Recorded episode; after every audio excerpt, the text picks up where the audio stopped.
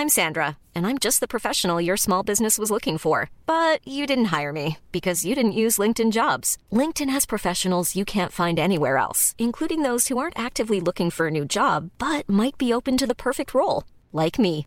In a given month, over 70% of LinkedIn users don't visit other leading job sites. So if you're not looking on LinkedIn, you'll miss out on great candidates like Sandra. Start hiring professionals like a professional. Post your free job on linkedin.com/people today. Mom deserves the best, and there's no better place to shop for Mother's Day than Whole Foods Market. They're your destination for unbeatable savings, from premium gifts to show-stopping flowers and irresistible desserts. Start by saving 33% with Prime on all body care and candles. Then get a 15-stem bunch of tulips for just $9.99 each with Prime. Round out Mom's menu with festive rosé, irresistible berry chantilly cake, and more special treats. Come celebrate Mother's Day at Whole Foods Market. Herzlich willkommen bei Pool Artists.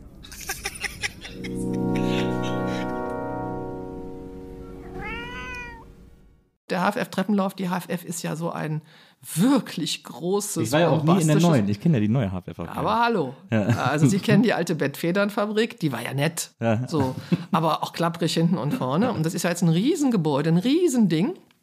Und durch das ganze Gebäude, fünf Stockwerke, geht eine Treppe, sozusagen bis zum Himmel. Ja. Die ist echt lang. Fünf Stockwerke. So. Freiwillig gehe ich den nicht. Und als wir eingezogen sind, haben wir gedacht, irgendwie dieses Gebäude muss man was mitmachen. So. Ja. Dann haben wir den HFF-Treppenlauf erfunden.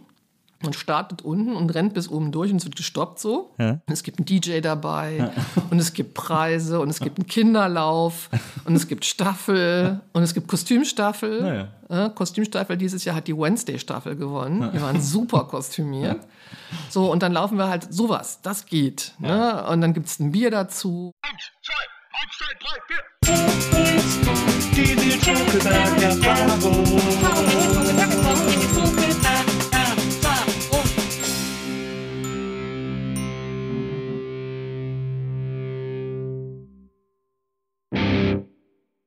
Hallo, liebe NBE-ZuhörerInnen. Herzlich willkommen zu einer neuen Folge der Nils Bokelberg-Erfahrung. Ich freue mich sehr, dass ihr wieder dabei seid und ich freue mich sehr über meinen heutigen Gast, äh, denn äh, uns verbindet eine gemeinsame Vergangenheit, zumindest einen kurzen Zeitraum lang. Und äh, ich habe sie immer äh, sehr geschätzt, sehr bewundert. Und es ist, glaube ich, der erste und vermutlich auch für alle Zeiten einzige NBE-Gast, mit dem ich mich duzen werde. Ich freue mich sehr, dass sie äh, unserer Einladung gefolgt ist und heute hier ist. Hier ist Frau Michaela Krützen. Ja, guten Tag, Herr Bogelberg. Und vor lauter Aufregung haben Sie gerade gesagt, dass wir uns duzen werden. Ach so, ich meinte Siezen. natürlich. Ich Sitzen, meinte ne? weil ja, das so natürlich. ungewohnt ist, Ja. weil so Medienheinis, die duzen sich ja alle und ich bin ja leidenschaftliche Siezerin. Ich bin ja, ich sage ja immer, ich bin Rheinländer, für mich ist Siezen körperlich anstrengend und, und eine Herausforderung. Aber bei Ihnen käme es mir auch komisch vor, Sie zu duzen, muss ich ehrlicherweise Ja, sagen. auch ganz viele Studierende, die ich dann so treffe, die dann auch mittlerweile so in die Jahre gekommen sind, weil ich bin in dem Beruf jetzt auch so 35 Jahre. Ja. Dann sieht man sich dann so wieder und dann freuen die sich richtig, mich zu siezen. Und wir siezen uns dann so auf irgendeiner Veranstaltung. Äh, Das hat dann irgendwie auch wieder was. Also wenn alle sich duzen, ist das Siezen fast ein Privileg und eine Auszeichnung. Das stimmt, das stimmt. Also Sie sind sozusagen meine Siezfreundin.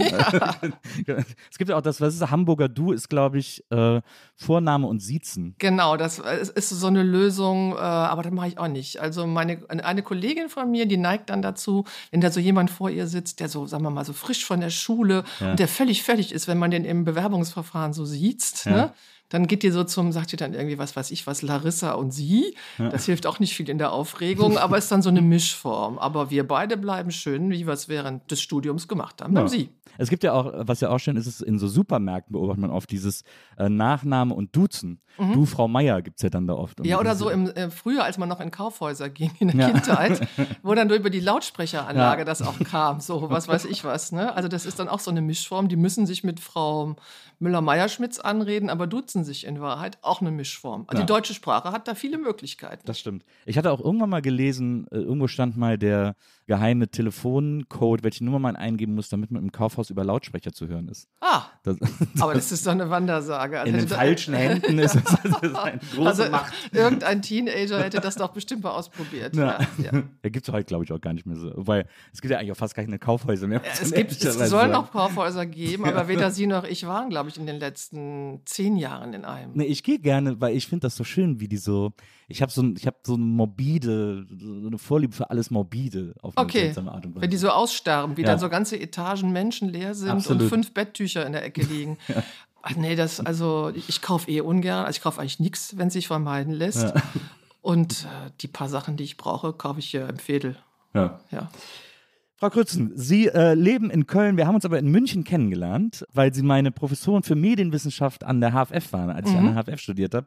Und das Faszinierendste war für mich immer, als ich, äh, als ich mich beworben habe und dann genommen wurde, war ich super aufgeregt, weil ich dachte, oh, jetzt geht das große Filmemachen los und ich kann endlich all meine äh, Träume und Visionen umsetzen. Und dann habe ich so, habe ich mir natürlich, äh, bevor ich dann an die HFF kam, tausendmal das Curriculum durchgelesen, weil ich so, oh, was könnte interessant sein und, äh, und was ist spannend, was hört sich spannend an. Dann dachte ich auch so, oh, Technik ist bestimmt ganz interessant, wurde dann eines Besseren belehrt. Äh, und bei Ihnen war es genau umgekehrt. Da dachte ich nämlich, naja, Medienwissenschaft, das muss ich dann machen. Und dann, als ich dann äh, an, der, an der Uni war, an der Hochschule war, fand ich Ihren Unterricht am allerinteressantesten, am allerinspirierendsten tatsächlich auch. Das war für mich ein großes Faszinosum, weil es klingt ja auf dem Papier immer alles so ein bisschen drüsch, wie der Kölner sagt.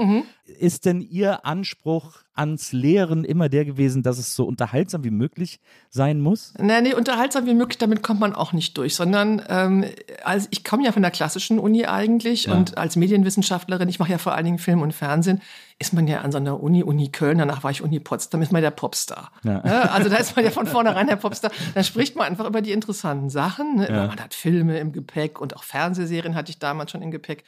So, und dann war mir aber klar, okay, ich wusste eigentlich gar nicht, was die Hochschule für Fernsehen und Film war, aber als ich da ankam, dachte ich, okay, hier bist du nicht der Popstar, hier bist du die Lateinlehrerin. Ne? So, und jetzt musst du das schaffen, sonst wirst du da nicht glücklich dass die Studierenden, die ja auf gar keinen Fall das hören wollen, also was ich so zu erzählen habe, die wollen ja eine Kamera an den Händen haben, dass sie das irgendwie gut finden.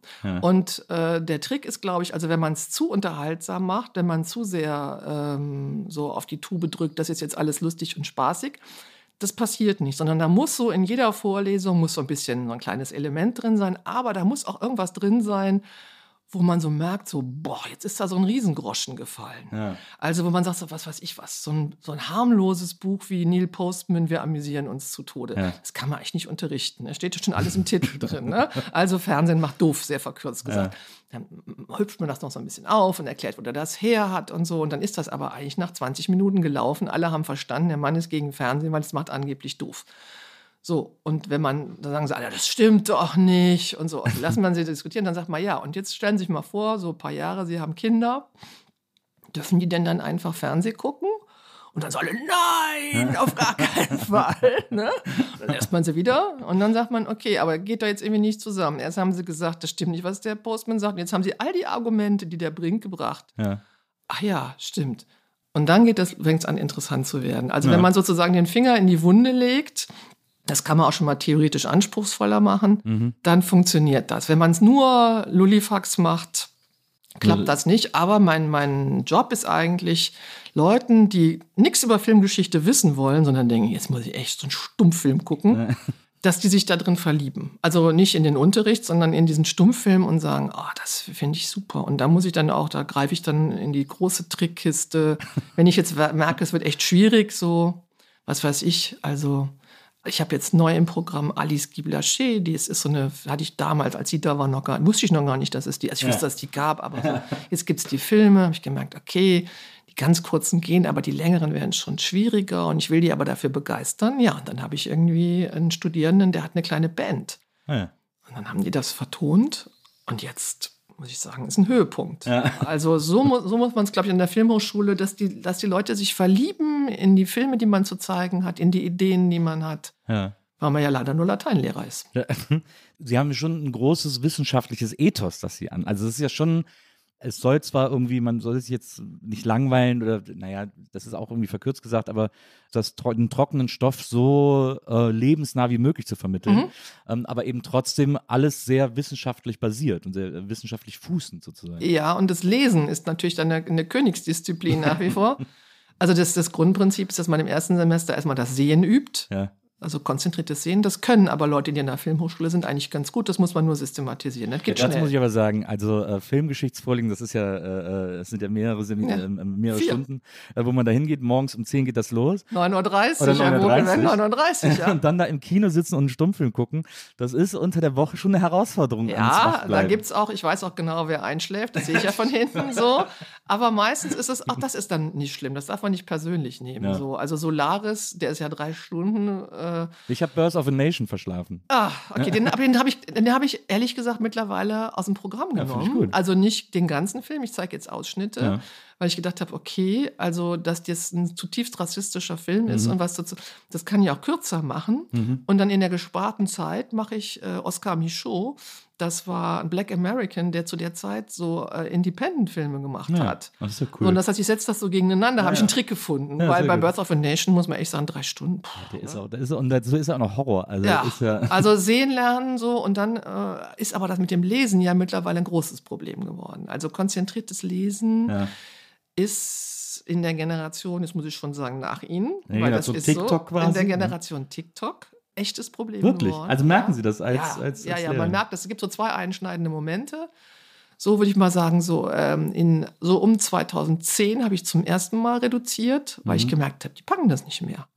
Das Mhm. Ist wirklich nicht mehr drin. Ja. Und jetzt äh, nochmal, äh, weil man sehen kann, die Konzentration, das ist wirklich, kann ich empirisch zeigen, Texte, die Konzentrationsspanne, auch wenn sie es wollen, Ja. ist schon so, dass so ein Drittel etwa die nicht mehr aufbringt. Also bei Solaris, also wieder um das Beispiel Solaris, da hatten wir eine Zeit lang einen ganz guten Lauf, wo es Ja. wieder besser ging mit der Konzentration.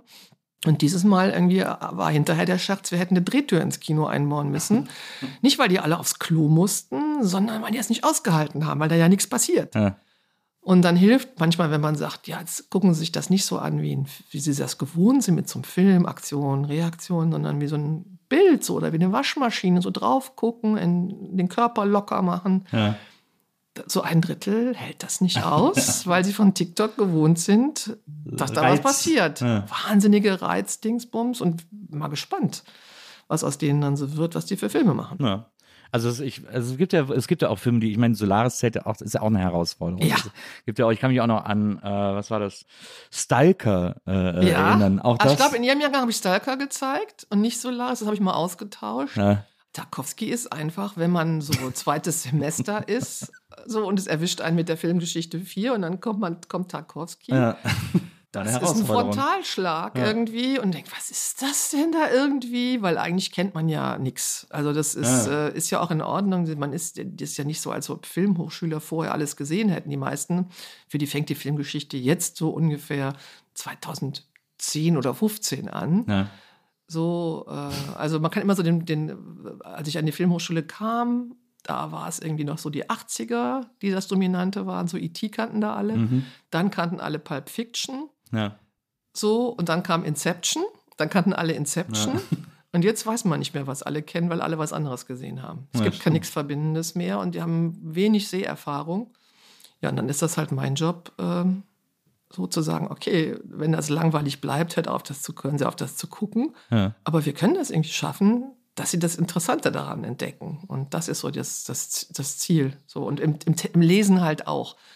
Ich, ich mache niemanden zu einem Leser, zu einer Leserin, wo sie dessen Nackenhaare sich aufstellen bei allem, aber oh, so eine ganz gute Quote habe ich, glaube ich, schon.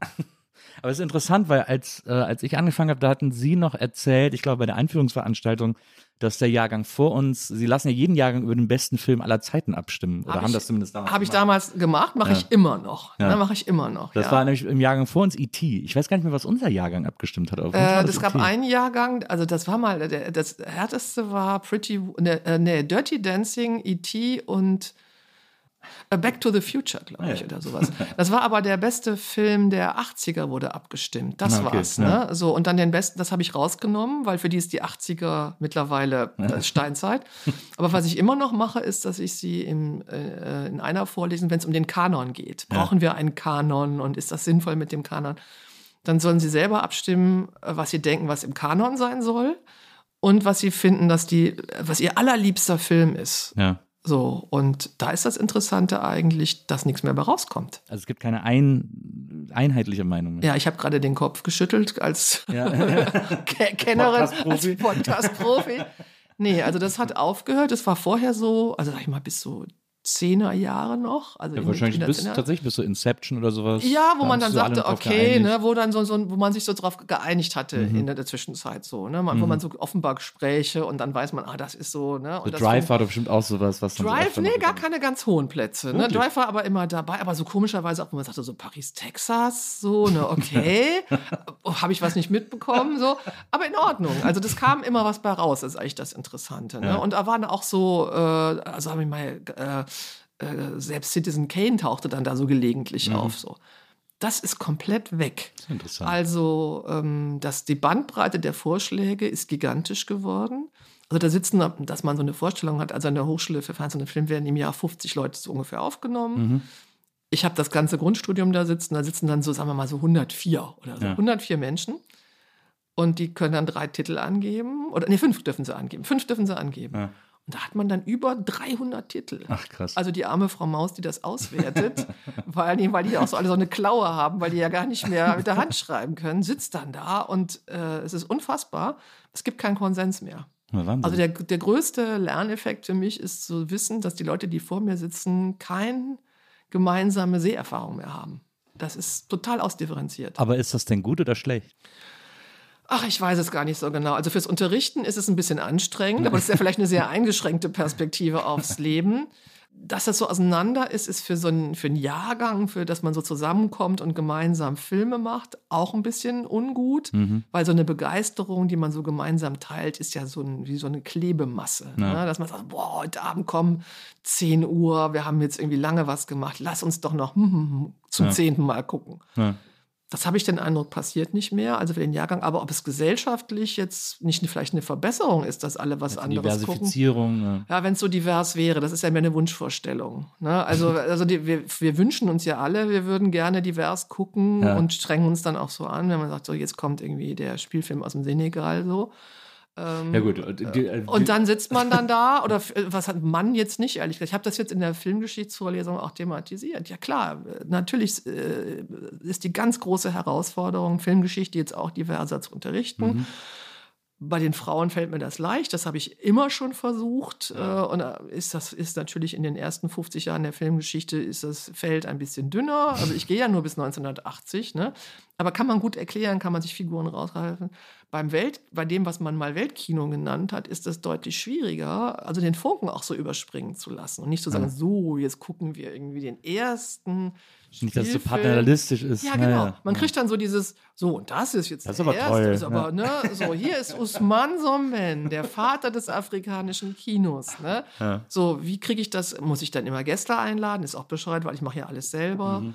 Ähm, das heißt, also divers zu sein, nicht als Schlagwort, sondern von der Begeisterung her, äh, da muss ich mir auch jemanden suchen, wo ich sagen, wo ich dann so, man merkt das ja, wenn jemand vorne steht, so jetzt gucken Sie mal da, gleich, ne, wie er oder sie das gemacht hat, äh, ist Ihnen das aufgefallen? Das kann man nur, kann man schon mal ein bisschen spielen, aber das spürt so ein Saal. Na Das spürt so ein Saal, dass man sich nicht begeistert.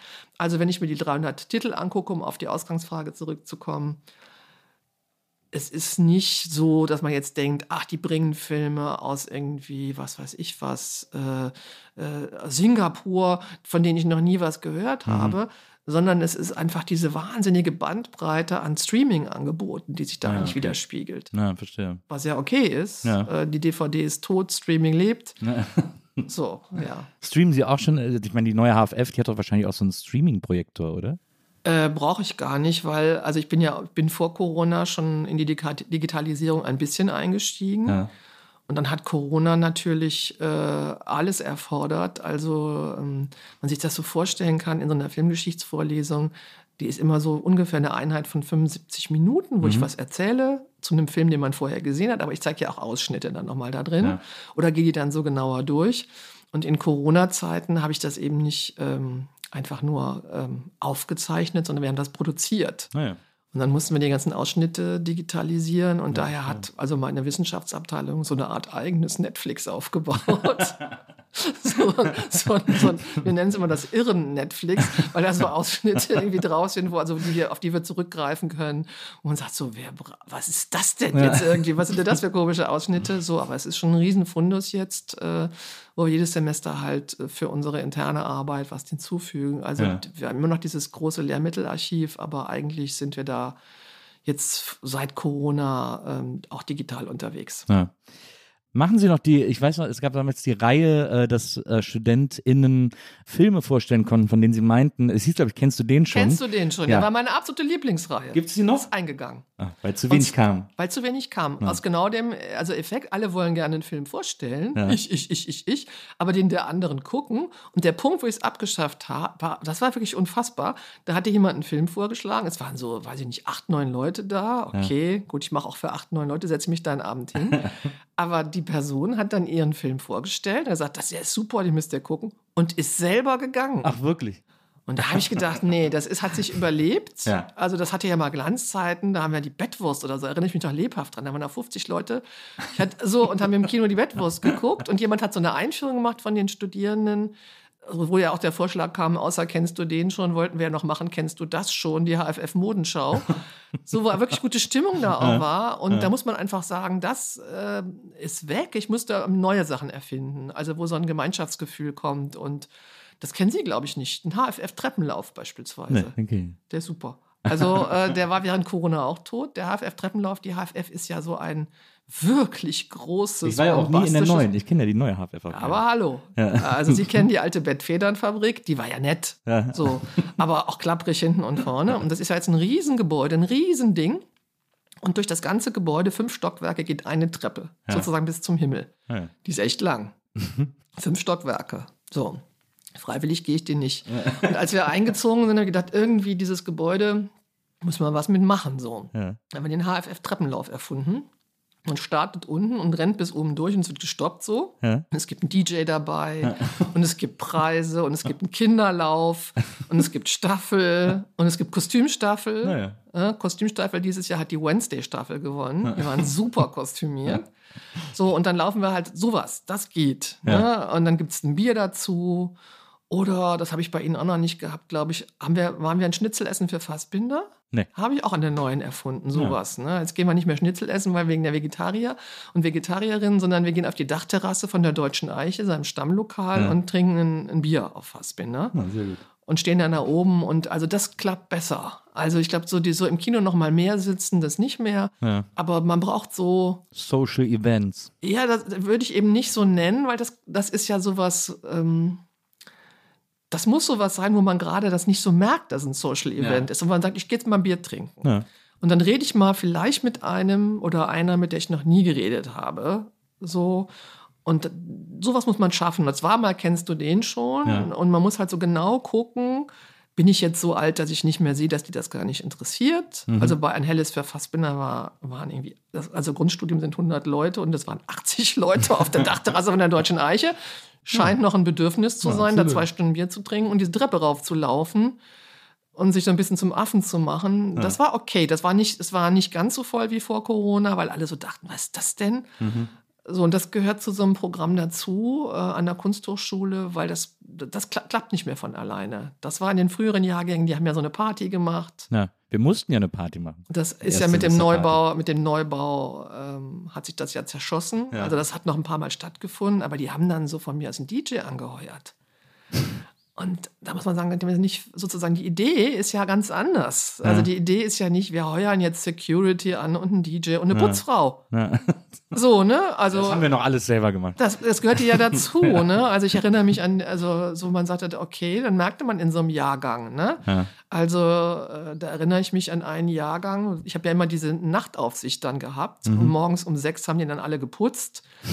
Und da erinnere ich mich an so ein Bild, so zwei Studentinnen, die irgendwie morgens um sechs sich so riesige gelbe Gummihandschuhe anzogen, von denen ich das niemals gedacht hätte, und die die Klos geputzt haben. Und ich gedacht habe, okay, Ja. Respekt. So. Und das sehen die anderen dann auch und dann kommt man so zusammen.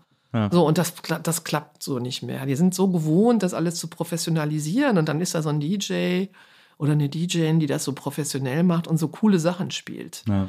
Ja. Und das äh, darf man nicht. Man muss da irgendwie auf die Kacke hauen. Man muss irgendwie eine Band haben, die schlecht, am besten so ein bisschen schlecht ist Ja. auch.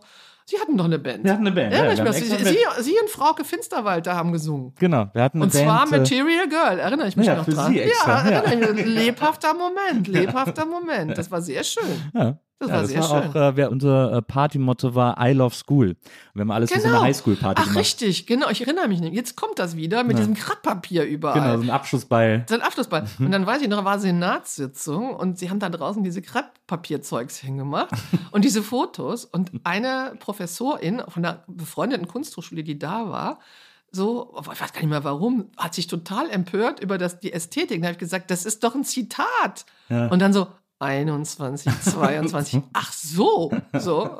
Da war die, sie waren da gerade im Aufbau. Das war eine schöne Party. Ja, Erinnere ich mich schön, dran. Die ja, war stimmt. wirklich schön. Ja. Und sie sind mit der Grund, dass ich an der HFF geblieben bin. Wussten Sie das? Nee. Wieso das denn? Als ich 40 geworden bin, haben sie Ja. eine Party gemacht. Ja. Also sie mit, sie waren der DJ. Ja. Ich war ja, als ich an die HFF kam, nicht so ganz so glücklich die ersten zwei Jahre und dachte, nee, also, was ist das? Und so soll ich hier wirklich bleiben? So, und äh, dann war, ich- also von mir ist die Technik zum Unterrichten war so vorsinnflutlich. Es gab Ja. irgendwie keine Anschlüsse für Laptops. Äh, es gab keinen Vorschau-Monitor im Kino. Ja, ja. Und äh, es Das war, ein wirklich. älteres Gebäude. Ja. Ja, und auch keiner verstand, warum man sowas brauchte, so, ja. ne? Und äh, immer so, hm, hm. Und da weiß ich noch, da war irgendwie schon wieder Senat. Senat scheint immer zu sein. Dann hat jemand gesagt, ja, du mu Sie müssen mal runterkommen. Im Kino gibt's jetzt den Vorschau-Monitor. Ich dachte, Wahnsinn.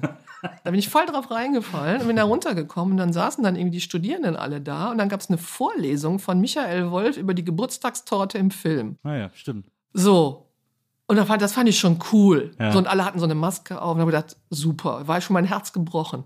Und dann komme ich da raus und dann war dekoriert und es gab Pommes, rot-weiß und so und Ja. es gab Disco.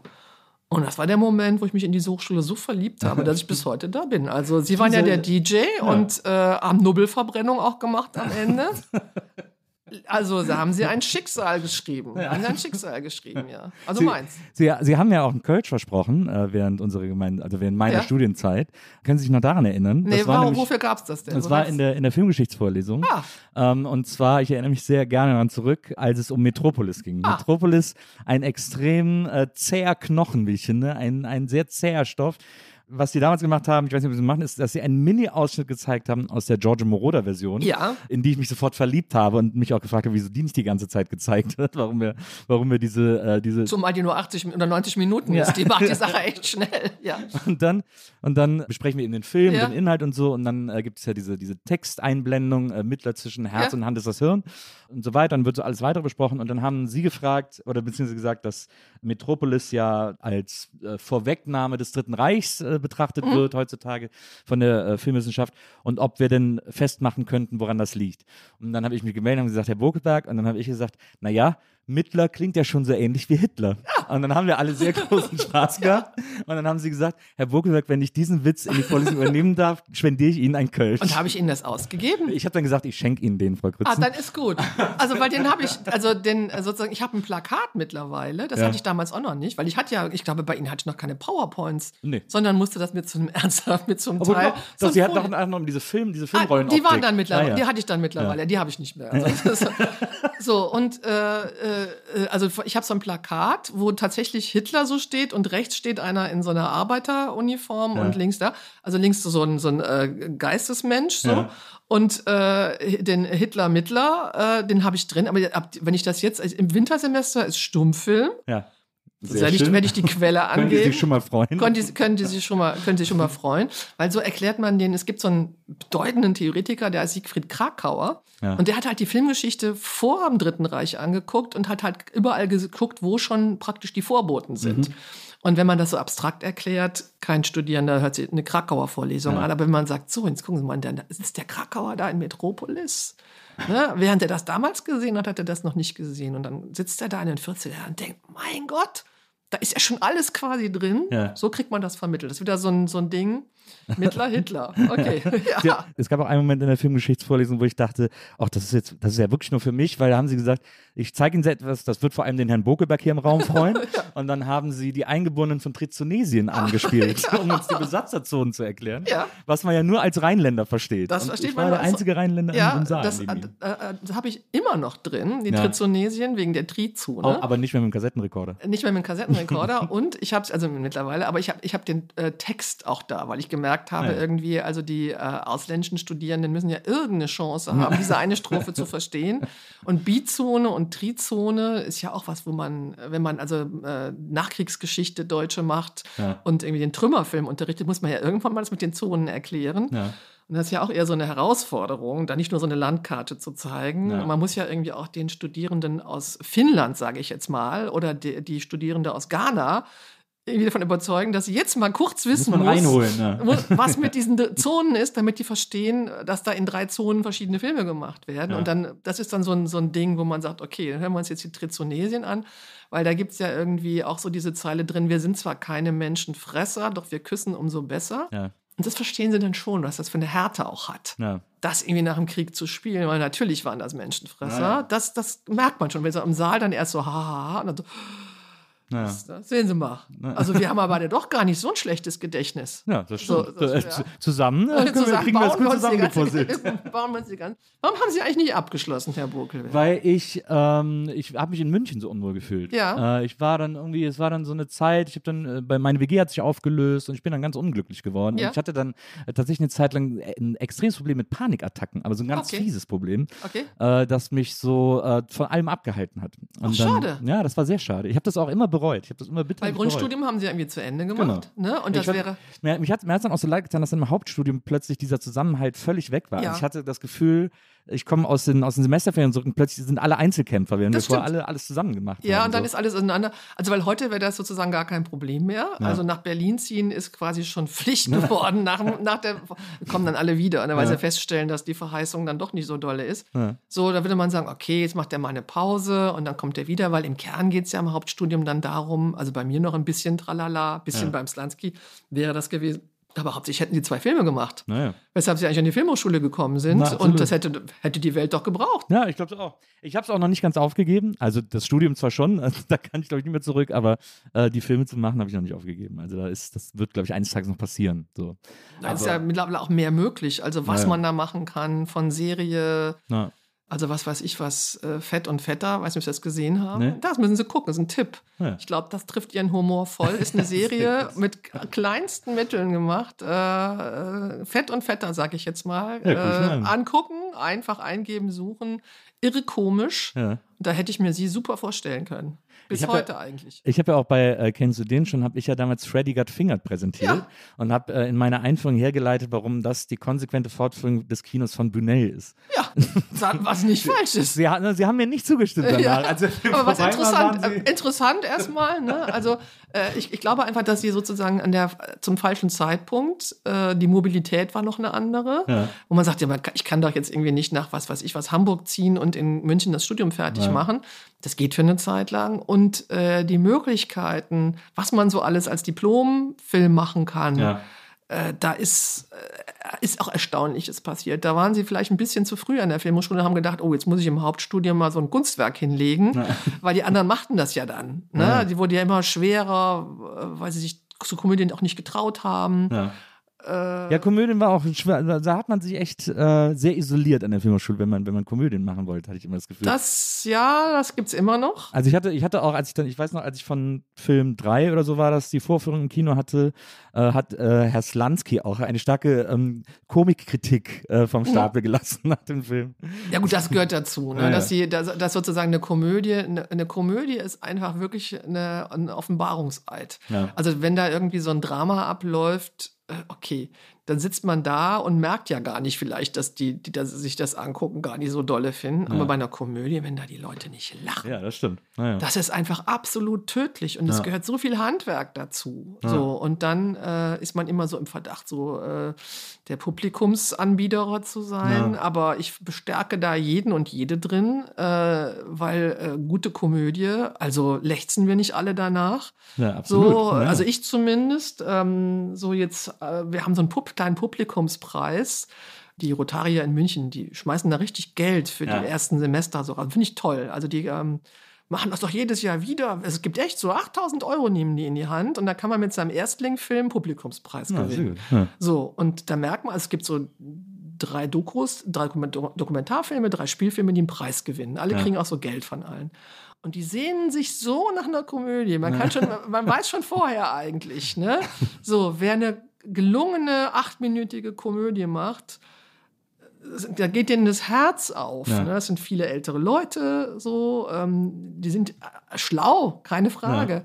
Aber so dieses Bedürfnis danach, äh, so die, auch, auch so einen Spiegel vorgehalten zu bekommen, toll. Also letztes Jahr hat eine Komödie gewonnen, Ja, die in der gut. Sauna spielte. Das ist wirklich, Herr Wohlvater hat die gemacht. Ich habe mich selber kaputt gelacht. So ein Sohn, der seine Mutter irgendwie zum Geburtstag in die Sauna fährt und dann sagt die Mutter, nee, heute Geburtstag kommst du mit rein und so. Und wie schrecklich das und toll das dann irgendwie alles ist. Also sehr, sehr schön. Sehr. Saunaboy. So, also, ja, sozusagen so, so, so, so einfach, das ist ja eigentlich ganz also einfach, Ja, ne? wie, wie schrecklich das dann für ihn, Ja. für diesen jungen Mann ist, der da mit seinem Handtuch sitzt mit der Mama und dann merkt, die Mama hat dann Sozialleben so Ja. und Freund. Äh, toll, toll. Ja. Also Komödie ist super schwer. Ähm, steiniger Weg, aber ja, Fett und Fetter ist eine Komödie. Ja, das, das gucke ich mir auf jeden Fall an. Ja. Aber das war wirklich, das war etwas, was ich auch immer, ich, hab- ich glaube, alle Filme, die ich gemacht habe, waren Komödien an der HFF oder zur HFF-Zeit, weil ich mich zu nichts anderem imstande sah. Aber klar, also das ist natürlich, das ist die Königsdisziplin, das fand ich auch immer.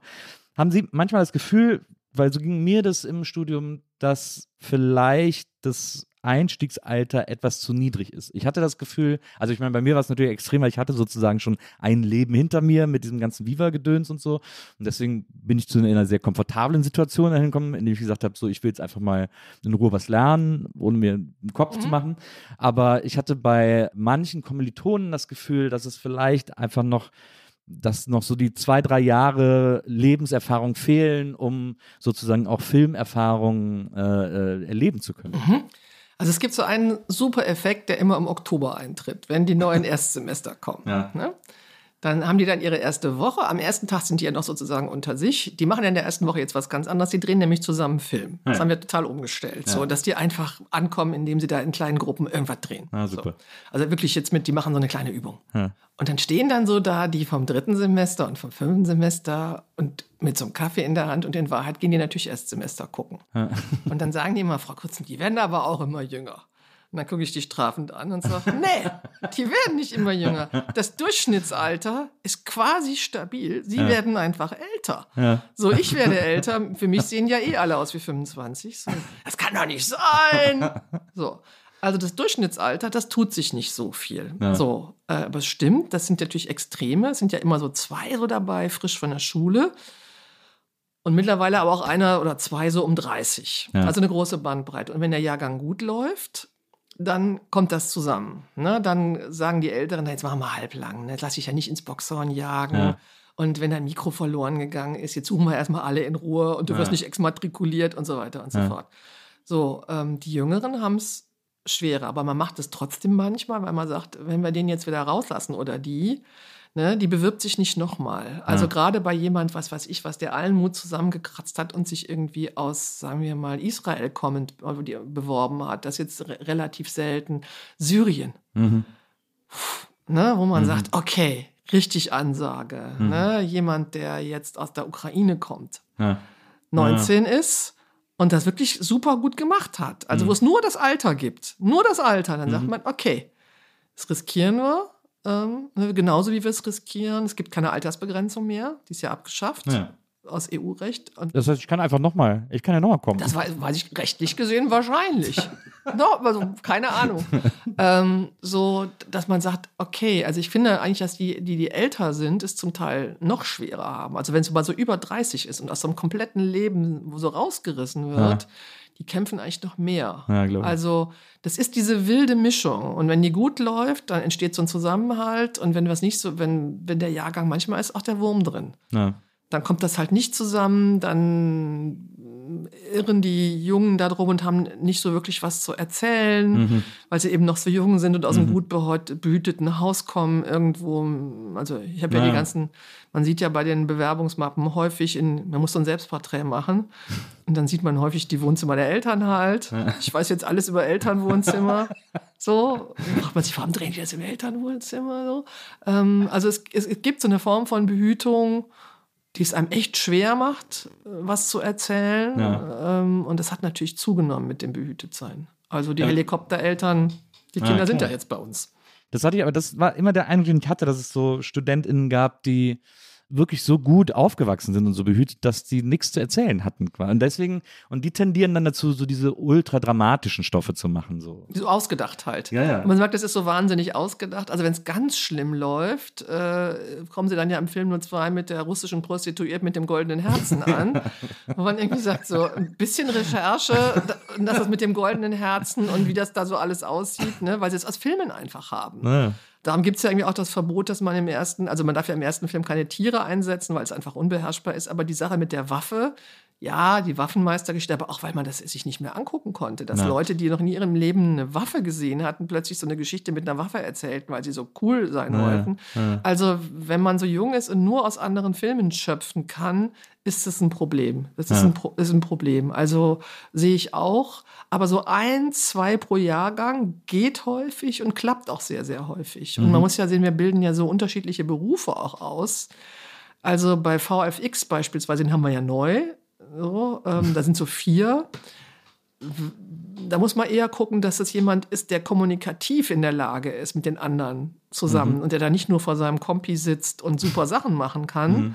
Sondern wir wollen ja dafür ausbilden, dass er, so, dass er im, im Team arbeitet da muss man gucken, schaffst du das mit 19? Ja. So. Aber das ist im Prinzip eine große Lotterie. Also wir geben echt alles. Ja. Also wirklich, das ist ja ein irrsinniger Aufwand, dieses Aufnahmeverfahren. Ja. Also man sitzt da ja und guckt Mappen, Mappen, Mappen, Mappen, Mappen. Dann erste Runde, zweite Runde und irrer Aufwand. Ähm, aber letztlich sitzt man dann da, wenn man das hinter sich hat, dann geht man nochmal in sich, habe ich das wirklich gut gemacht? Mhm. So, also so, wenn man mal sieht, bin ich dieses Jahr nächste Woche. Morgen fahre ich. Ich habe äh, Dokumentarfilm, bin ich dieses Jahr drin. Und da kommen 20 junge Menschen, ja. die in der letzten Runde sind. Und da werden dann jetzt irgendwie fünf oder sechs noch. Also ja. ein Viertel wird ausgewählt. So, und dann bin ich natürlich vorbereitet. So, die Leute, wo ich finde, dass sie exzeptionelle Sachen gemacht haben. Aber sie müssen jetzt morgen dann auch noch überzeugen, wenn sie da sitzen. Ja. Ja, das war hart, als ich da vor dieser Kommission ja? saß. Das war sehr, sehr aufregend. Ich musste vorher was, gab eine Schreibübung, die man noch machen musste. Ja. Und dann danach vor diese Kommission treten. Und dann weiß ich aber noch, ich weiß gar nicht mehr, wer war denn der Präsident, als ich äh, mich beworben habe, weiß ich gar nicht mehr. 2003. Da war noch Längsfeld da. Ja, genau, Längsfeld. Da war genau. Längsfeld noch da. Und dann weiß ich noch, dann saß ich vor der Kommission, dann bin ich wieder raus und dann wusste ich, hatte kein Gefühl dafür, wie es gelaufen ist.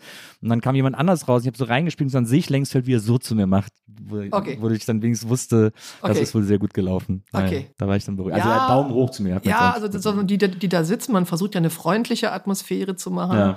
So, das haben wir auch noch mal ein bisschen verbessert. Also es gibt jetzt so einen Kennenlerntag. Ja. Also der ist ein bisschen getarnt. Ja. Da machen die dann irgendwas zusammen. Und dann denken die erst, sie wären so irgendwie wie bei Big Brother oder wie Deutschland sucht den Superstar. Und dann sind sie immer ganz überrascht, dass sie irgendwie zusammen und dann waren die alle so nett. Ja. So, und das wird aber überhaupt nicht benotet und nichts. Das geht nur darum, dass sie sich mal so beruhigen. Das hat schon eine Verbesserung gebracht. Und äh, dann ist natürlich, haben wir die Kommission so ein bisschen kleiner gemacht, dass man da nicht so sieben Leuten gegenüber sitzt. Und dann sitzt da jetzt noch ein Studierender dabei. Ah, ja. Also, Schön. dass man versucht, geworden. dass man versucht irgendwie, also wir wollten ja immer schon nett sein in der Situation und ja. sagen, wir interessieren uns für euch, weil ihr seid unsere Zukunft. Ne? Ja. Ähm, aber das ist sozusagen, wie kann man das als Raum auch erzählen? Ne? Wo setzt man sich hin? Wie setzt man sich hin? Ja. Ähm, das versuchen wir halt. Und die Aufnahmeprüfung ist ja so schwer, dass sich ja sowieso nicht so gigantische Zahlen bewerben. Mhm. Also falls jemand zuhört, äh, der oder die vorhat, sich an der Filmhochschule zu bewerben und zu denken, da kriegt man ja sowieso keinen Platz, lesen sich mal die Aufgaben durch. Dann können Sie ja mal gucken Sie in Ihr Umfeld. Wer ist bekloppt genug, so zwei Monate seines Lebens darauf zu verwenden, das zu machen? Die meisten wollen doch einfach nur irgendwo unterkommen und nichts machen. Ja. Und da ist dieses, diese, dass man so sieht, was sie da so drehen und machen, ist schon toll. Ja. Also man muss irgendwie für Dokumentarfilm, dieses Selbstporträt, sieht man schon wahnsinnig viel. Da war dieses Mal eine Aufgabe, man sollte was drehen über jemanden, der sich so einen Plan macht und wo der Plan dann nicht so ganz hinkommt. Ja. Das ist ein weites Thema, Ja. ne, aber sind ganz tolle Sachen bei rausgekommen. Ja, kann ich mir also, vorstellen. äh, Vom, vom sage ich jetzt mal, klassischen Dokumentarfilm, wo jemand sagt, dann habe ich mir so und so gedacht und dann kam es ganz anders, bis zu der total experimentellen Poesieform, wo einer ein Gedicht vorliest. Ja. Also wo man sich vielleicht fragt, ist der Film selber der Plan, der nicht geklappt hat, ist da alles dabei. Also bewerben, wenn man denkt, man will Filme machen. Ja, unbedingt. Im äh, Grundstudium mussten wir ja bei Ihnen eine kleine und eine große Studienarbeit. hieß Eine ich. kleine, eine kleine im Äh, Grundstudium. Eine kleine Studienarbeit schreiben. Und, äh, ich habe irgendwie zwei, ich glaube, eins war noch eine Hausarbeit oder so. Das war im Hauptstudium dann eigentlich. Vielleicht haben sie die noch gemacht. Ne, ich habe einmal eine geschrieben über, also ich weiß nicht, ich habe eine geschrieben über, äh, da, äh, das war im New Hollywood Seminar und da habe ich dann eine über Hal Ashby und Mhm. wie der sozusagen Popmusik in die Soundtrack-Welt gebracht hat äh, mit seinem Cat Mhm. Stevens Soundtrack. Und dann habe ich aber die große, die ich geschrieben habe, ich weiß nicht, ob das dann. Das war fünftes Semester. Ne, kann- sein, weiß ich nicht mehr. Ich glaub, Haben sie die vielleicht noch gemacht? Vielleicht, ja, kann ja sein. mal- Die habe ich dann auf jeden Fall über äh, Ash geschrieben, Ah, okay. äh, aus Evil Dead, Ah, ja. als ähm, ein Mann als Final Girl. Das war, weil Okay. vorher war nämlich die Vorlesung über das Final Girl. Ah, okay. Und da habe ich dann äh, Ash, der Held als Final Girl. Ne, das äh, gibt's geschrieben. schon noch. Also, ähm, sag mal, die Logik ist ja, also sehen lernen, erstes Semester, Filmanalyse, zweites Semester lesen lernen. Ja. Ne? Also lesen wir so komplizierte Texte und im dritten schreiben. Ja. Also, weil das ist so wissenschaftliches, filmwissenschaftliches Grundding. Man muss die Sachen erkennen können im Film. Man muss sich dazu was Schlaues durchlesen können, dass man steht, ah, wenn ich den Text jetzt kombiniere mit dem Film, kommt was Besseres raus, als wenn ich nur selber drüber nachdenke. Ja. Und da muss man zwölf Seiten schreiben. So, äh, das fällt einigen ganz leicht, Ja. äh, muss man aber auch, auch vorsichtig sein. Die neigen dann so zum Essay aus dem Handgelenk. Was? Ja, und es fällt einigen halt total schwer, die so an jedem Wort rumschwurbeln. Die brauchen dann einfach mehr Betreuung. Aber Ja. eigentlich soll ja jeder in der Lage sein, am Ende eine kleine wissenschaftliche Arbeit zu schreiben und zu verstehen, was das ist. Also ich kann mich noch erinnern, als ich diese, als ich diese Arbeit geschrieben habe, ich habe dann auch äh, zitiert und auch bequält alles und so. Und dann äh, wird man ja zu sie ein, zu, zu bei ihnen eingeladen ins Büro, äh, wo sie einem dann die Note mitteilen und wie es dazu kam. Und äh, ich hatte dann, glaube ich, bei der Ash-Arbeit eine 3 oder so. Ähm, und dann äh, haben sie zu mir Sie die wirklich bei mir geschrieben, echt? Ja, die habe ich bei Ihnen geschrieben und dann, dann kam ich nämlich zu Ihnen rein und dann hat, haben Sie gesagt, ja, äh, Herr Bokelberg, das sind ja hier Ihr Text und das hier sind so die Bücher, die Sie benutzt haben. Ich war jetzt mal bei uns in der Bibliothek und das hier sind die Bücher, die Sie hätten benutzen können. Dann holen Sie so einen riesen Stapel hervor und stellen den vor mir auf den Tisch und sagen, die, da wären überall noch genug Quellen für Sie drin gewesen. Deswegen konnte ich Ihnen leider nur eine 3 geben, aber Sie können halt gut schreiben, deswegen musste ich, musste ich auf eine 3 gehen. Das fand ich eine sehr schöne Bewertung, da habe ich mich Okay. total gefreut. Okay, also der, der Punkt ist, also was man rüberbringen muss, ist, es geht ja nicht darum, diese Bücher aus Fleiß zu lesen. Ja. Ne? Also von mir aus, wenn jemand irgendwie drei Seiten Deleuze nur gelesen hat Ja. und dann eine super Idee darauf hat und sich durch diese drei Seiten gebissen hat, es geht ja nicht um die Masse, sondern darum, wie kommt man auf, dass man was denken kann, was man vorher nicht gedacht hat. Ja. Wie kriegt man das irgendwie hin? Und das ka- kann Wissenschaft, wenn es gut läuft, ist das so, dass man sich eine Sache anguckt und sagt, das wäre ich nie drauf gekommen Ja. das zu denken. Aber stimmt, jetzt, wo sie es sagen, Ja. sehe ich das so. Und äh, äh, diesen, diesen, man immer sagt, so eine Dissertation, da muss man so zwei Waschkörbe aus der Bibliothek erstmal so durchforsten. Ja, klar, ist Unterwerfungsritual, aber auch, weil man dann so merkt, wie der Geist sich so formt. Und äh, bei mir ist, ich bin jetzt in einem Alter, wo ich eigentlich so Publikationen auch als Vorwand nehme, um irgendwas zu lesen, was mich interessiert. Also, was weiß ich was, ich schreibe ein, äh, ein Buch über Zeitverschwendung, also Zeitverschwender. Ja. Und äh, mal ganz ehrlich gesagt, so viele Bücher hätte ich dafür gar nicht lesen müssen. Aber macht halt Spaß. Wo man irgendwie sagt so, ach, guck mal hier, noch irgendwie was über Hausfrauen, die ihre Zeit verschwenden. Sieht doch interessant aus. Ja, ich bin bei der Arbeit. Les, les, les, les, les. Also dieses Lesen als, ähm, ja, ähm, gedanklicher Zündstoffbeschleuniger, den man dann so hat. Ja. Das sind ja tolle Momente. Ja. wenn man sowas liest. Das stimmt. Das haben Sie ja tatsächlich, Sie, haben ihn ja äh, an, eingangs schon erwähnt, äh, das haben Sie ja bei mir auch mit Postman äh, ausgelöst. Ich weiß ja noch, dass wir mussten ja dann zu Ihnen auch in die mündliche Prüfung Ja, im, im die gibt's Grundstudium. Und, äh, und da haben Sie gefragt, und da haben Sie gefragt, wer uns besonders gut gefallen hat oder Mhm. wen wir besonders inspirierend fanden. Und da habe ich Postman genannt, weil ich das auch totalen Stuss fand, aber weil ich das so interessant fand, mich daran zu reiben. Und Okay. das habe ich Ihnen dann auch so erklärt und das, dann haben wir so ein bisschen über die Theorien von Postman gesprochen.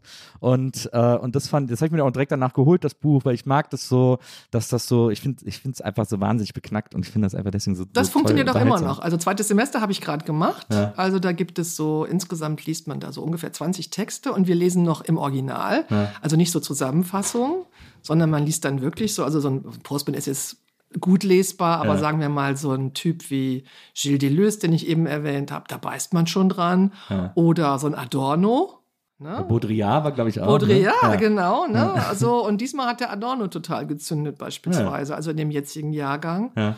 Ja. Das weiß man immer vorher nicht so genau. Äh, wo, wo der Jahrgang dann plötzlich sagt, Hacke, echt jetzt? Ich bin ein, ich bin irgendwie Teil der Kulturindustrie und dann sage ich so, jetzt versuchen Sie mal da rauszukommen. Und alle so, aber wenn ich doch jetzt Experimentalfilme mache, dann sage ich so, nee, da sind Sie auch Teil der Kulturindustrie. Und was denken Sie denn, warum dieses, also ich finde natürlich gemein, Ja, ja, warum hier dieses äh, 97 Ge- Millionen Gebäude hier steht, weil Sie irgendwie so ein, so ein wahnsinniger Revoluzer sind. So. Und dann, dann zünden die Texte dann auch. Ja. Also das ist ja schon ein Zeichen, dass sie sich noch an diese Texte Total. erinnern können. Ma machen Sie auch noch äh, McLuhan, führen Sie McLuhan noch mit dem Woody Allen, mit der Woody Allen-Szene? ein? Ja, und ich habe aber jetzt schönere Fotos von ihm. Also Ja. McLuhan, dass er, ich, äh, McLuhan zeigt erstmal, weil den kennt ja keiner. Ja. So, äh, und dann äh, sage ich, und der war ein echter Popstar. Und damit sie mir das glauben, zeige ich ihnen erstmal so ein paar Fotos, wie der sich so selber so dahinstellt vor sein Schild. So, ne? Und dann gucken sie alle noch und denken, naja gut, wenn die Frau Krützen sagt, der war ein Popstar.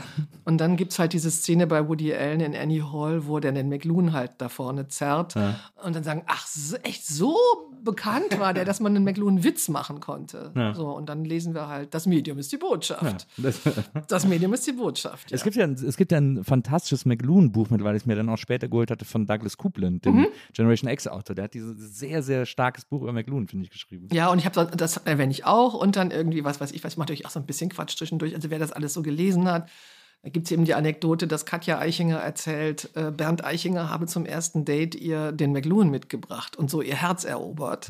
Und da gucken die alle so, das ja echt, sag mal, also zum First Date habe ich jetzt einen Tipp.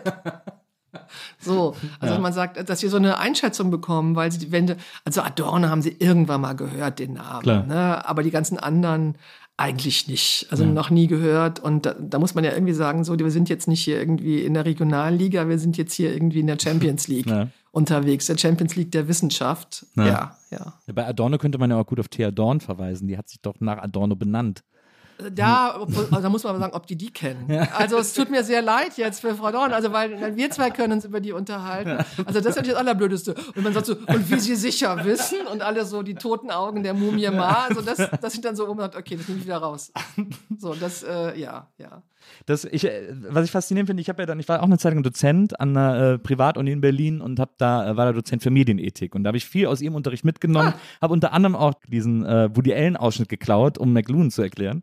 Und, ähm, und was ich da interessant finde, ist, ich habe dann versucht, das anhand mehrerer Beispiele zu erklären, wie man sich medienethisch verhalten kann oder muss oder soll. Und habe dann auch versucht, so die schillerndsten Beispiele zu nehmen, habe das dann sehr lange durchexerziert anhand der Hitler-Tagebücher vom Stern, worüber ich ja dann später den Podcast machen durfte oder habe es auch anhand von Gladbeck, da kann man das auch sehr gut, weil da ja alle so erschrocken waren, dass die Medien da so, Ja. so gnadenlos waren sozusagen und auch selbst die Medien selbst über sich erschrocken waren. Das ist immer ein ganz gutes Beispiel, um was zu erzählen. Und dann habe ich auch so Dokus gezeigt und dann mit den, mit den Studierenden darüber gesprochen, aber ich hatte dann so immer Vorlesungen freitags von 10 bis, weiß ich nicht, 16 Uhr oder so, äh, mit einer Pause dazwischen. Aber man, äh, es kommt einfach immer der Punkt, wo man nur noch in leere Gesichter guckt und wo so ein Drittel eingeschlafen ist oder so und man so die Ja. Köpfe auf den Tischen sieht. Ich habe so das Gefühl, man, mu- damit muss man so leben als Nee, Dozent. nee, damit darf man nicht leben. Also, ich- also das könnte ich nicht. Ja, Also ich bin ja immer noch tierisch nervös. Ja. Also über 35 Jahre im Job, aber irgendwie bis zu Bauchschmerzen, morgens um sechs aufwachen. Ich träume irgendwie, keiner ist da. ja. Also und äh, Das hält fit. ja, wirklich, ich habe super Lampenfieber. Ja. Äh, das merkt man, glaube ich, nicht. Ja. Aber wirklich so, ich kann auch nichts essen und ich bin irgendwie Technikprobe, wenn ich um 9.30 Uhr starte, 8.30 Uhr Technikprobe und alles. So, äh, dieses, diese Anspannung und das wird für mich nie, ich nehme das nie, ich, ich zittere auch jeder Evaluation entgegen, Ja. wirklich so. Ja. Und ich denke, oh Gott, jetzt diesmal, ne, welche Vorlesung hast du, ver oder wenn ich eine versägt habe, also bei 24, so jede Filmgeschichtsvorlesung hat so 24 Stück und eine macht man nicht so gut, das ist Ja. einfach so. So, und wenn ich jetzt da diese mm, toten Augen sehen würde, also natürlich, wenn die um 16.30 Uhr rauswanken, sind die erschöpft. Ja. Ne? Ja, Die sind, genau. sind Ja. erschöpft. Ne? So. Aber so, sagen wir mal, bis, da muss dann irgendwie um 16.15 Uhr nochmal so ein Knaller kommen, dass sie alle noch einmal so hoch wie so ein Kaffee, so, äh, dass sie, dass sie am Schluss nicht vor Erleichterung klatschen, sondern irgendwie so, hey, das war jetzt doch ein guter Tag. Also das ist schon der, schon der Anspruch. Also bei uns geht's ja von 9.30 Uhr bis 16.45 Uhr mache ich meistens. Und dass man dann das so baut, dass man hinten in den letzten 15 Minuten noch irgendwas hat, was anspruchsvoll ist, wo sie nochmal rauskommen müssen. Ja. Und wo man sie nochmal mit einer offenen Frage vielleicht kriegt, um dann zu sagen, und wenn Sie mit dieser Frage jetzt in den Abend hineingehen, ist mein Job getan. Ich danke Ja. Ihnen für Ihre Aufmerksamkeit. Ja. Zuck. So, also das, das könnte ich nicht. Also das könnte ich nicht. Wenn, also, so, so, so, so dieses Jahr habe ich die neue Usman Somben Vorlesung.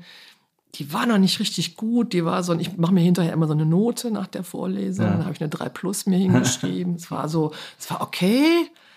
Aber der Funke ist nicht übergesprungen. Und da habe ich mir schon so einen Kopf, dann laufe ich so ums Gebäude drumherum und da kann ich nicht mit leben. Das ist so, äh, nee, Ja, geht ist nicht. Geht nicht, geht Ja. nicht. So. Dann, äh, dann habe ich auf jeden Fall offensichtlich was falsch gemacht irgendwie. Aber das nee, ist sondern natürlich Unterrichtserfahrung ist eine, eine Sache. Unser Tag hat ja eine Dramaturgie in sich. Mhm. Also wie viel, wie viel harten Film kann man aushalten? Wann Ja. muss man mal so eine Belohnung setzen? Ähm, ich mache zu kurze Pausen, weil ich Pausen nicht aushalte. Altes Problem bei mir. Ich müsste etwas längere Kaffeepausen machen beispielsweise. Also so den Tag und sich immer aufschreiben hinterher. Ja. Also äh, wenn Sie rausgehen und denken, das war nicht gut, also wenn Sie nochmal machen den Job, kann ich nur empfehlen, nach jeder Sitzung, ich habe so ein Formular mir vorbereitet, schreibe Ja. ich mir genau auf, wie, wie war das zeitlich, bin ich gut ausgekommen, was fast immer der Fall ist. Ja. Wo war der Hänger vielleicht? Weil der ist immer woanders. Ja. Äh, was habe ich nicht gut erklärt? Was könnte ich vielleicht rausschmeißen? Und manchmal schreibe ich mir so hin, jetzt schmeiß es doch endlich raus. Ausrufezeichen, Ausrufezeichen, Ausrufezeichen, weil ich dann immer da sitze. So, also Kill das- your darlings. ja, ja, Ja. ja, ja, ja. Ne? Also wo ich dann irgendwie, was weiß ich was, ähm, äh, Lois Weber nochmal hochfeiere, weil sie irgendwie eine Frau ist, die im Stummfilmbereich da war, aber wo ich merke, das kommt überhaupt nicht mehr an, weil alle das schon ad acta gelegt haben. Jetzt nehmen Sie endlich raus. so, ja. Wieso sind Sie eigentlich nach München gegangen? Ist das nicht für Rheinländer, Sie, Sie lieben ja das Rheinland auch sehr, das ist doch, da ist doch dann München eigentlich, naja, die Bayern. Ich bin ja nicht wirklich in München, muss man dazu sagen. Ich bin an der Filmhochschule. Ja. Also ähm, ich pendel jetzt seit äh, 23 Jahren, ne, seit 22 Jahren. Ja. Und ich pendel natürlich auch bis zum Schluss. Ich habe die Familie hier, ich habe meine Freunde alles hier, mein Ja. soziales Umfeld hier. Aber im Semester bin ich natürlich weitgehend in München. So in der vorlesungsfreien Zeit. Alle, die mal studiert haben, vergessen schlagartig sofort, wann das war. Das ist der März, der August und der September. Da mache ich so meine Sachen jetzt hier, aber Ja. sonst pendel ich. Bin da nie in der Stadt angekommen, ähm, wahrscheinlich auch, weil ich immer Köln so sehr geliebt habe, Ja. aber an der Filmhochschule schon. Und wie ich da hingekommen bin, ist relativ simpel. Ähm, ich habe ja so eine Unilaufbahn gemacht und parallel Praxis gemacht. So und habe dann bei meinem einzigen Kinofilm entdeckt, oh nee, Krützen. Schiefer und die Geigenblume. Oh, ich bin beeindruckt, ja. Ne? Das ist nichts für dich. Kontrollverlust ist nichts für dich. Das kannst du nicht. Also du musst Kontrollverlust lieben, wenn du Filme machst. So, und dann war ich, äh, habe ich mich habilitiert und da war das Habilitationsverfahren noch nicht abgeschlossen. Da war ich erst in Potsdam. Ja. Dann eine Vertretungsprofessur gehabt und dann habe ich gedacht, du musst ja jetzt mal mit diesen Bewerbungen, muss ich ja jetzt bewerben Ja. und so vorsingen.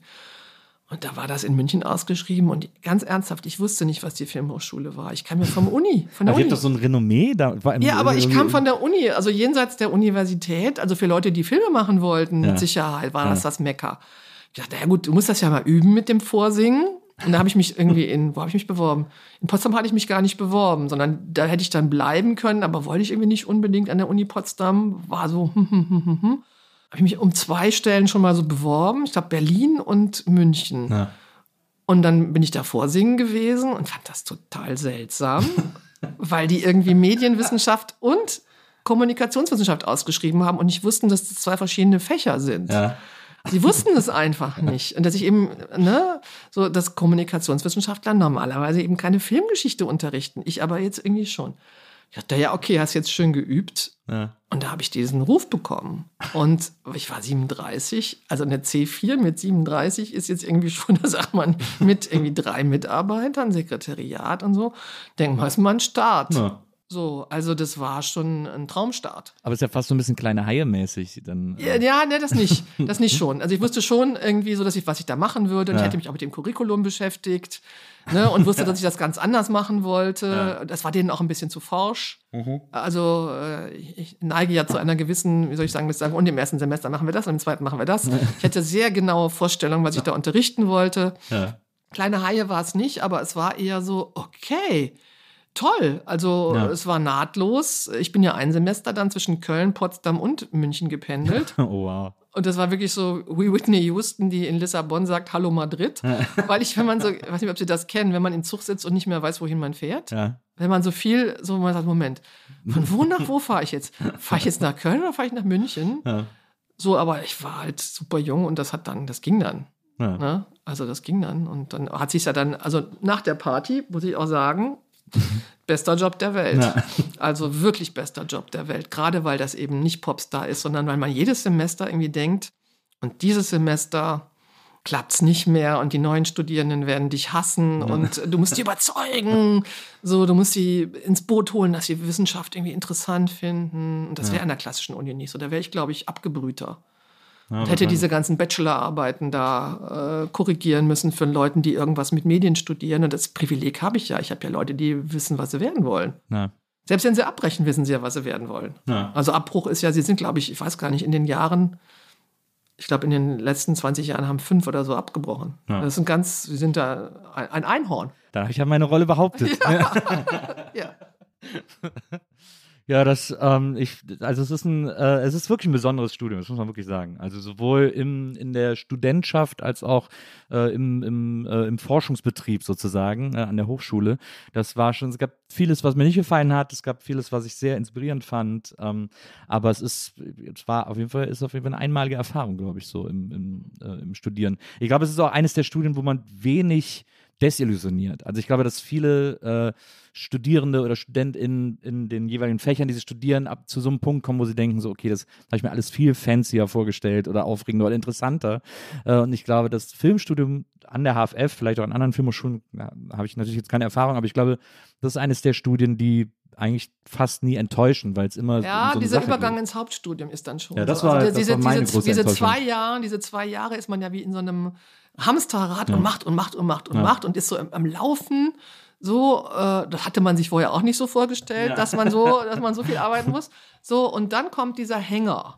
Ja, da muss man das so aus sich selber holen. Da muss man sozusagen. jetzt, und da muss man eigentlich jetzt, wie holt man das wieder rein? Ja. So, ne? Und ähm, äh, da gibt's dann schon so ein, auch so ein Dienstleisterdenken. Also äh, unsere Prinzen und Prinzessinnen, sage ich dann immer, die überhaupt nicht wissen, wie es an einer normalen Uni ist. Und dann irgendwie so im Prinzip, so, so, bei uns wird man ja so, und sie hätten übrigens mal eine Prüfung machen sollen, so Ja. und so und so und so.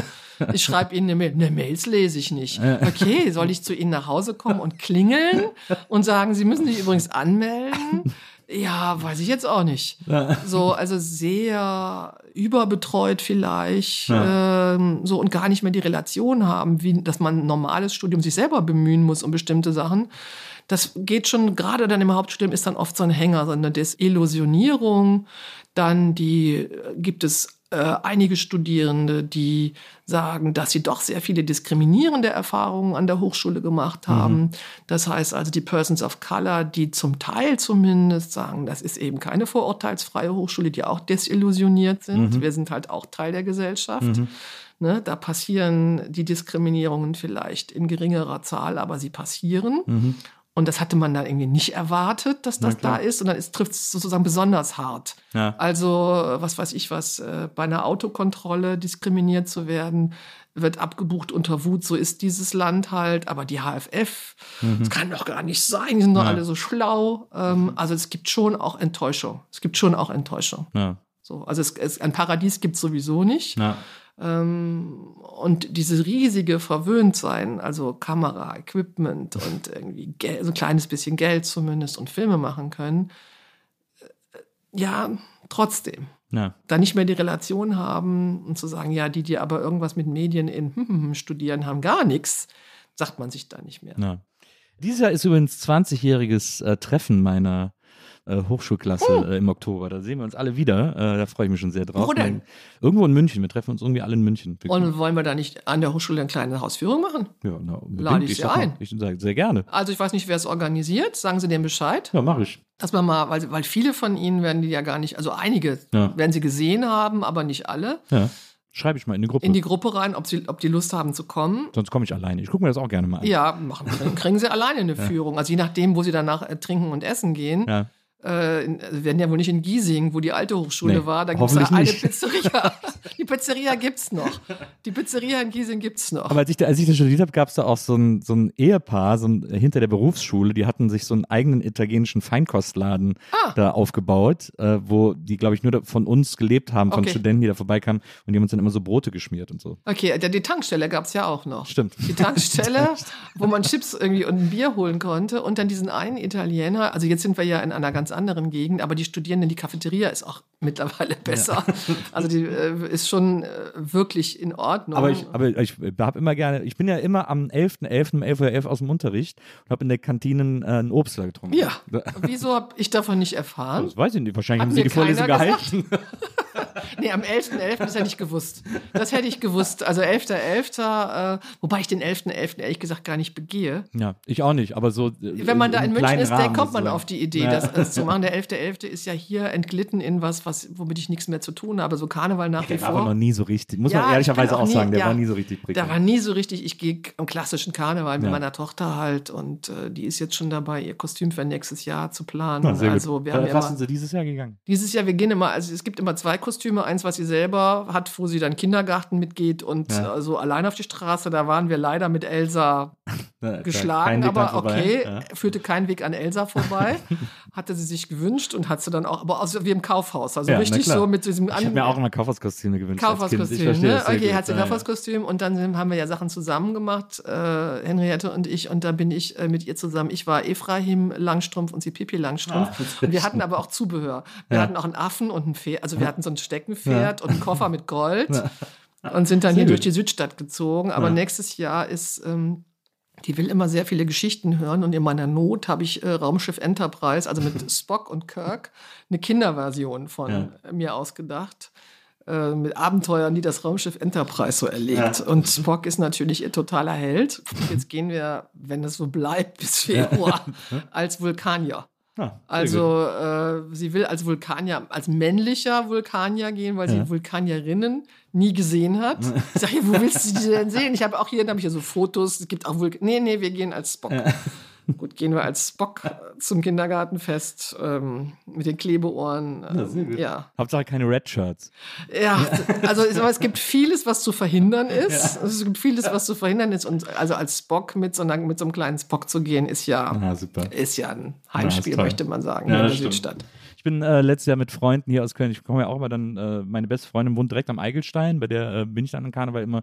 Und wir sind mit zwei anderen Freunden als die Klimbim-Familie gegangen. Ach, super. Meine Freundin Susi als, äh, als Ingrid Steger, ich war Elisabeth Volkmann äh, und dann gab es noch den Opa und den, Ah. äh, und den anderen mit Und wurde das denn erkannt? Ja, ja, die Leute, die, also haben natürlich eher die älteren Leute erkannt und äh, die haben sich alle so gefreut, weil das ist, also Klimbim-Familie kennt jeder, wenn sie Ja. sieht, aber keiner erinnert sich mehr dran aktiv. So, und dann sagt man ja genau dieses, hinten. genau wie ich gerade, so dieses dämliche Gesicht. Mensch, Ja, die genau. Klimbim-Familie, ja, ja. Ja, das war sehr schön. Das hat großen Spaß gemacht. Wo ich Sie schon mal hier habe, äh, Frau Krützung, Sie als Expertin. Ich finde das ja sehr interessant. Äh, also Sie haben ja selber gesagt, Filmgeschichte geht bei Ihnen bis in die 80er. 1980 ende ich. Das ist so Ihr Expertenfeld bis dahin Ja, sozusagen. wollen wir nicht übertreiben, weil niemand kann das als äh, ganz überblicken. Ja. Ne? Aber ich ende, ich mache bis 1980 im Grundstudium. Ja. Und im Hauptstudium kriegen die dann was bei der Miriam Jakobs. Äh, die kann echt super unterrichten. Ja. Die dreht das Prinzip dann um und macht nicht irgendwie so überblicksmäßig, was ich ja so mache, sondern die macht pro Tag einen Film. Ah, Die ja. 80er. Also jetzt hat sie gerade E.T. zwischen. Ja. Ne, also es geht dann weiter. 80 bis 95 machen Mhm. wir insgesamt, aber ich mache nur bis 1980. Also ich habe dieses Jahr geendet. Das habe ich neu. Da konnte man, äh, habe ich die alle Kinos gebucht. Da konnte man ähm, sich beim Abschlussfilm entweder Star Wars angucken, 77 oder Der Weiße Hai, 75. Und danach kam dann die Vorlesung über die Postmoderne, was kam sozusagen danach. Ja. Also da endlich. Ja, aber verstehe. Sie wollten mir eine Expertin Fragen Ja. stellen, die ich wahrscheinlich nicht beantworten kann. Nee, aber ich finde, ich finde das, äh, ich finde das, also wir haben es ja gerade eben noch äh, gehabt darüber, dass es irgendwie bis zu vor ein paar Jahren noch so eine Art Konsens gab, Mhm. was Filme betrifft und so. Und gerade durch Streaming dafür aufgebrochen wurde und viel verändert wurde und so. Und es gab auch so eine Phase, habe ich das Gefühl, wo Leute gesagt haben, ja, Filme interessieren kann mir, jetzt sind Serien, jetzt wollen alle nur noch Serien. Und da habe ich das Gefühl, das ist jetzt auch so langsam wieder vorbei. Ja. Oder irgendwie so, oder Serien haben so diesen Glanz des Neuen verloren und, diesen, und, und es wird wieder weniger produziert. Was ist denn jetzt so der nächste Schritt? Ja, wenn ich das mal wüsste. Also das ist ja das Tolle an meinem Beruf, ne? Dass ich, also wenn ich, ich kann ja eigentlich mal sagen, wenn ich das wüsste, wäre ich schweinereich Ja. und würde mit meiner Familie. Ja, CEO von Disney. nee, ich würde gar nicht mehr arbeiten, sondern irgendwie am Chiemsee sitzen mit Blick auf den See und ein Buch schreiben. Stimmt gar nicht, ich würde genauso weiter unterrichten. Also prognostisch funktioniert das ja nicht. Ja. Also wir sind ja so gut da drin, also es ist ja nicht so, wenn man sagt, aus der Vergangenheit lernen, Ja. dass man jetzt direkt Rückschlüsse auf die Zukunft äh, ziehen könnte. Das funktioniert eben nicht, sondern wir können, ah, deshalb, wir können es sozusagen na, im Nachhinein erklären. Also diese Ermüdungswellen, Ja. ähm, das ist was. Ich kann über die Gegenwart einiges noch so sagen. Also ähm, diese Ermüdungswelle, was wir da beobachtet haben, ja, stelle ich auch fest. Ja. Also wo sehe ich das Funkeln in den Augen der Studierenden, wenn sie über Sachen irgendwie reden? Das, sage ich jetzt mal, Sopranos-Hype, okay. Dann hat man geguckt, was haben die denn überhaupt noch gemeinsam an Serien geguckt? Ich hätte ja nun gewettet, Game of Thrones haben alle geguckt, selbst Ja. das schon nicht. Das mehr schon, das stimmt, das habe ich auch das festgestellt. schon nicht Ah, ja. mehr. Ne? Ja. Und man dann sagt, okay, wo ist denn jetzt da, ne, also Wednesday habe ich, ich gucke dann immer so in den Saal hinein, wenn ich, wenn ich Fernsehanalyse mache, Ja. Wo ich sage, bei der Seriennummer war das genauso, dass man sagte, okay, bis Sopranos Ja. war das irgendwie, guck mal das, guck mal das, guck mal das. Und wenn ich danach Serien ansetze, sehe ich schon, also was weiß ich was, äh, Mrs. Maisel oder sowas, ne, wo ich sage, wo ich auf die Staffel gefiebert habe. Die toten Augen der Mumie Mark. Hat keiner außer mir geguckt, irgendwie so, ne? So, dann habe ich es im, im Reality-Seminar versucht mit den Kardashians. Ja. Man muss so gucken, wie viele Leute haben das mal gesehen? Zwei. Ja, das ist doch, das ist doch RuPaul eigentlich viel mehr. Oder? RuPaul, ne, habe ich auch, habe ich in der Camp-Vorlesung. Ja. In der Camp-Vorlesung habe ich dann ges- gesagt, so, Sie müssen mir jetzt Sachen sagen, die für Ihre Generation Camp sind. Ich würde mal vermuten, RuPaul. So, ja. Also Was ist dieses, Camp für die heute? Das haben sie mir nicht beantworten können. Sel- Das war das Tolle. Seltsam, ja. Das war das Tolle. Das ging auch besser. Also sie haben dann die, die alten Beispiele genommen. Also Sachen, die ich auch kannte. Das kann Also nicht John sein. Waters und so, oder? Ja, das kann nicht sein, sondern das, jede Generation erfindet das irgendwie Ja. neu, was sie uneigentlich guckt. So, also ja, dieses, boah, das ist jetzt das Allertollste, ähm, ist, so, ein- ist so ein bisschen weg. Die Professur, die, wir haben ja eine Serienprofessur, Ja. Die ist super erfolgreich. Also in der Ausbildung reißen die uns die Leute gerade aus den Händen. Da ist schon noch Produktionshype und irgendwie im Writers Room schreiben zu können, scheint immer noch eine Traumvorstellung zu sein. Aber ob's, also ich glaube, dass sich das wieder normalisiert hat, dass man Ja. jetzt, das ist ja auch ne, eine Form des Erzählens. Und unser Problem ist, für welchen Markt bilden wir denn dann eigentlich aus? Also für den Arthouse-Markt, der eine kleine Nische ist, okay, dafür sind wir gebaut. Ähm, wie wird der kommerzielle Markt aussehen? Gibt es im kommerziellen Markt noch für Filmhochschüler überhaupt Spielraum? Ja. Was könnte das sein, die vier, fünf Titel, die da sind? So, ähm, also das ist jetzt eher das Prognostische, was äh, gefordert ist, dass man irgendwie, das, äh, dass man den Studierenden klar machen muss, diese Wachsamkeit. Ja. Was ich denen dann immer sage, ist, also das Einzige, was ihnen hilft, weil wir können sie nicht auf die Zukunft vorbereiten. Die passiert und sie sind mittendrin und sie können nur so gebildet sein, dass sie reagieren können. Ja. Wenn die Formen, also wenn die Filme wieder kürzer werden beispielsweise, wofür ich jeden Tag eine Kerze anzünde. Das, ich, ich Boah. mach mit. Ja, ja, hassen Sie das auch so? Oh, furchtbar. Ist so, Warum ist alles immer drei es ist, Stunden? ja, es ist Wahnsinn. Also, dass mal 90 die normale Länge war und bitte. jetzt ist es mindestens 100 immer. Das ist echt 100 krass. schaffe ich ja so. Ich würde ja sagen, okay, 101, Ja, würde ich auch, 102. wäre ich auch noch gnädig, aber so 120 ist echt so Standard. 120 und dann drei Stunden. Ja. Warum ist Babylon drei Stunden? Das kann mir doch niemand beantworten. Ich verstehe es auch ökonomisch nicht, Ja. ganz ehrlich gesagt, ne? Ja. weil äh, irgendwie geht dann jemand hin und sagt, also den gucke ich nicht an, der ist nur zwei Stunden lang. So kann man sich eine Stunde echt sparen können. Also, ähm, okay, jetzt bin ich von der abgekommen. Also beispielsweise gibt es die Entwicklung, dass wir wieder auf sag ich mal, 100 Minuten Maß zurückkommen. Ja. Familienfilme, wie geht die Entwicklung da weiter? Also wir können nur so ausbilden, dass die, die rauskommen, wachsam genug sind und nicht überrollt werden. Mhm. Weil wissen tut das keiner von uns. Also meine Kollegen und Kolleginnen sind ja selber am Markt.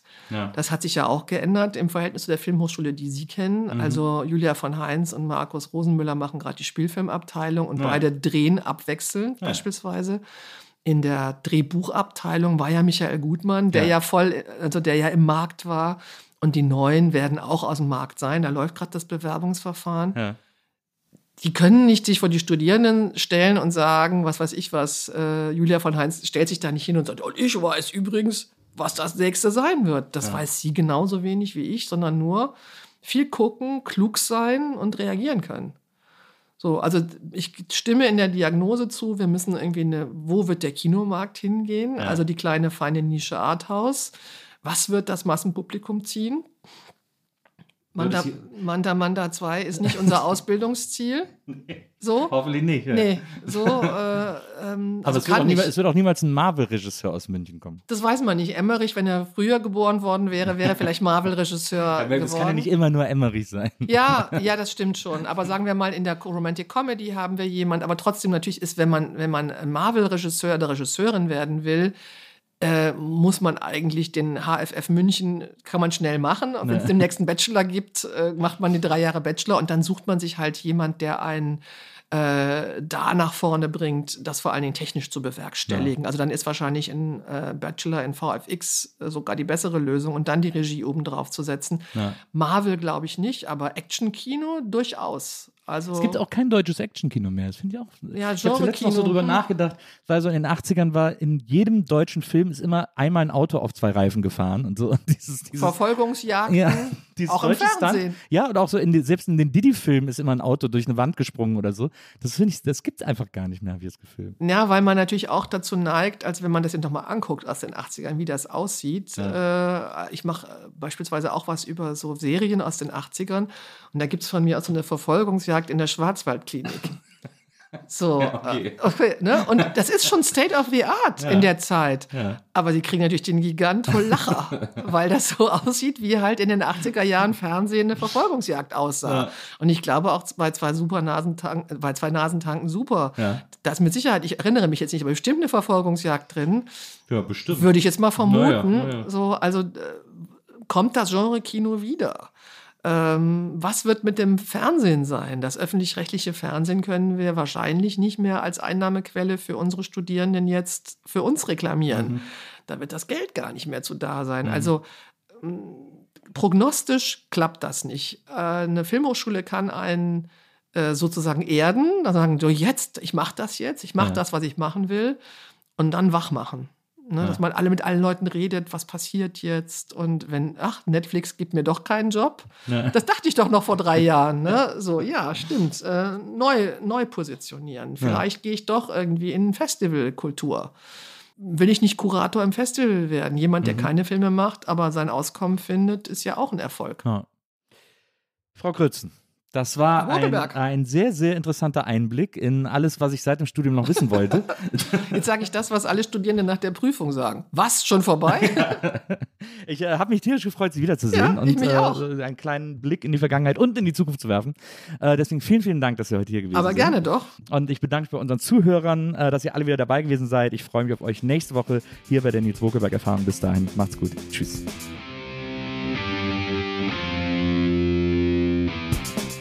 Die Nils Bokelberg Erfahrung. Von und mit Nils Bokelberg. Eine Produktion von Pool Artists. Team Wenzel Burmeier, Lisa Hertwig, Maria Lorenz Bokelberg, Frieda Morische und natürlich Nils Bokelberg.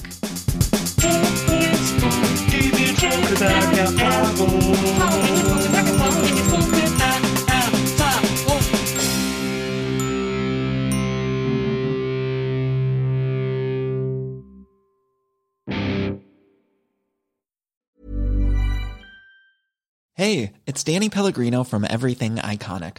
Ready to upgrade your style game without blowing your budget? Check out Quince. They've got all the good stuff shirts and polos, activewear, and fine leather goods, all at 50 to 80% less than other high end brands. And the best part? They're all about safe, ethical, and responsible manufacturing. Get that luxury vibe without the luxury price tag. Hit up quince.com slash upgrade for free shipping and 365 day returns on your next order. That's quince.com slash upgrade. Hey, it's Paige DeSorbo from Giggly Squad. High quality fashion without the price tag. Say hello to Quince. I'm snagging high-end essentials like cozy cashmere sweaters, sleek leather jackets, fine jewelry, and so much more. With Quince being 50 to 80% less than similar brands. And they partner with factories that prioritize safe, ethical, and responsible manufacturing. I love that. Luxury quality within reach. Go to quince.com slash style to get free shipping and 365-day returns on your next order. quince.com slash style.